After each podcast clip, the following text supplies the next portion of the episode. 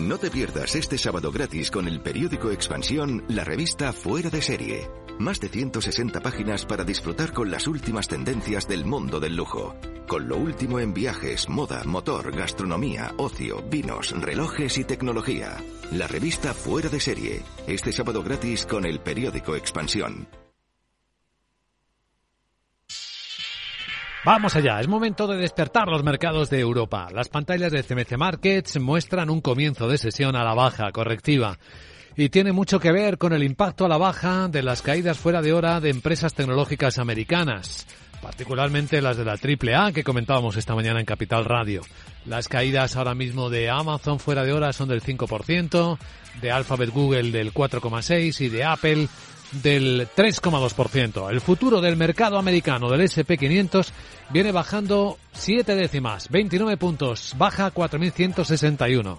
El futuro del Eurostox 4 décimas y el del IBEX dos décimas, la mitad, sí, está menos negativo. Dos décimas son 20 puntos de recorte en 9.227.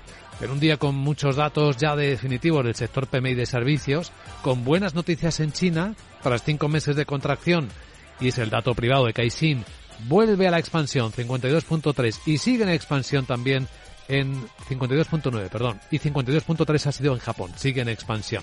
En los mercados de Asia, signos mixtos, sin movimientos mm, que sean demasiado extremos, salvando quizás el recorte de Hong Kong, que es del 1,4%, pero que viene tomando beneficios desde las subidas previas. Sandra Torrecillas, buenos días. Buenos días. Y en los próximos minutos vamos a ir conociendo ya cómo se han comportado los PMIs del sector servicios y compuesto en el mes de enero. Son datos eh, definitivos en la zona euro, Francia, Alemania, también en Estados Unidos esta tarde, aunque allí la referencia más importante va a ser la tasa de paro para la que se espera una subida desde el 3,5 hasta el 3,6% y que se hayan creado unos 180.000 empleos empleos no agrícolas. Esa sería la cifra más baja desde enero de 2021 y eso sugiere que el mercado laboral fuerte estadounidense podría haber comenzado a relajarse. Estamos cerrando una semana de subida de tipos de interés por todo el planeta de los mayores bancos centrales del mundo, con ligero desacople en las miradas y en la acción del Banco Central de los Estados Unidos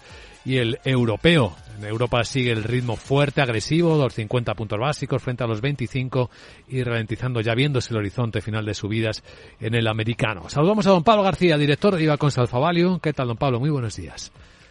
Hola, buenos días, Luis Vicente. Bueno, ¿cómo estamos?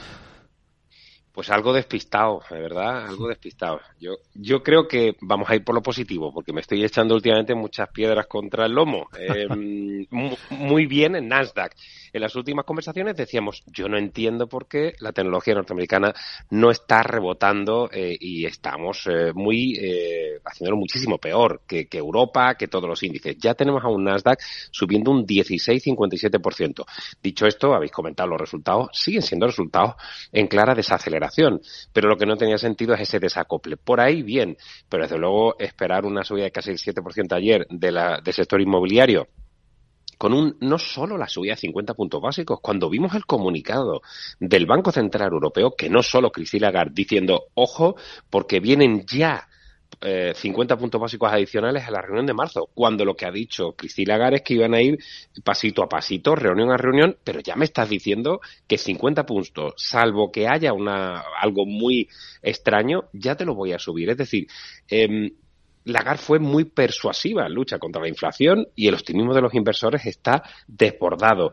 Para muestra un botón, el Nasdaq sube y sube las criptomonedas. Es decir, que eh, digamos, la desaceleración o nos hemos puesto en el mejor de los escenarios posibles pensando que todo va a ir bien, que no va a haber problemas con Putin, ni con Taiwán, ni con China y que todo el crecimiento va a ser extraordinario. Y empezamos a tener un mercado pues que se pone exigente o caro. Desde luego, en los ratios de, momentum estamos ya en, el extremo ¿no? del extreme fear que llama el CNN o nuestro scoring de momentum. Así que algo sorprendido, aunque la apuesta por bancos y tecnología nos ha funcionado bien, reconozco que las betas altas en sectores como inmobiliario, eh, como retail, incluso sector automóviles, pues me ha sorprendido. Sí, ahí tenemos algunos de los protagonistas con los resultados y vamos a tener más. De los de CaixaBank, por cierto, ¿te ha dado tiempo a echar un vistazo viendo los bancos españoles? En buen momento parecen estar. Sí, la verdad es que sí, pero eso sí tiene sentido. Por eso teníamos CaixaBank, teníamos Santander, BNP, un ETF de bancos, es decir, las subidas de tipo, lo que hemos visto, a pesar de las críticas eh, comunistas del gobierno, pues que, que, los márgenes de intermediación están creciendo, que los ratios de solvencia están siendo extraordinarios y sorprendentemente buenos los ratios tanto de cobertura como de morosidad, porque el ratio de morosidad del 2,7% inferior al 3,14 que ha publicado esta mañana eh, CaixaBank ha sido excelente. Por lo tanto, muy bien, incluso mejorando los ratios de eficiencia, el costo income ratio, beneficio neto, los payout, es decir, eh, no hay, no hay, digamos, eh, rastros de, de fuerte desaceleración del sector bancario. Así que por ahí sí estamos eh, expuestos. A ver qué dice enseguida el mercado en cuanto habla de estos resultados de CaixaBank. Quédate con nosotros, Pablo, y lo comentamos. Muy bien. Porque Sandra CaixaBank es uno de los protagonistas claros de esta mañana. Sí, con ese beneficio que ha superado los 3.100 millones de euros en 2022, aunque eso supone una caída de casi un, 30, un casi un 40% menos, pero se explica por los efectos contables de la fusión con Bankia. Sin esos impactos extraordinarios, el beneficio habría subido un 29,7%. En cuanto al dividendo, en abril pagará 0,23 euros eh, por acción. Esto supone un 58% más que un año año antes y representa un payout del 55%. En el cuarto trimestre el beneficio neto le ha subido un 62% y eso está por encima de lo esperado. Hay otros resultados que cotizar como los de Sanofi. En este caso pronostica un crecimiento moderado de las ganancias para este año de un solo dígito bajo. Dice que le han ido muy bien los ingresos por, de su medicamento Dupixent, eh, pero ahí le ha subido un 42%, pero está sufriendo la competencia de los genéricos en otros fármacos. ¿Y algo más apuntarías antes de que empiece la sesión? Pues sí, Tonton, que ha elevado previsiones. El fabricante de navegadores eh, dice que le va bien sobre todo el sector automovilístico. Bueno, pues todo esto, información valiosa, antes de que abran las bolsas de Europa, que van a hacer la baja, como ya venimos apuntando en este informe de preapertura. Escucha este momento especial cada mañana en Capital, la Bolsa y la Vida.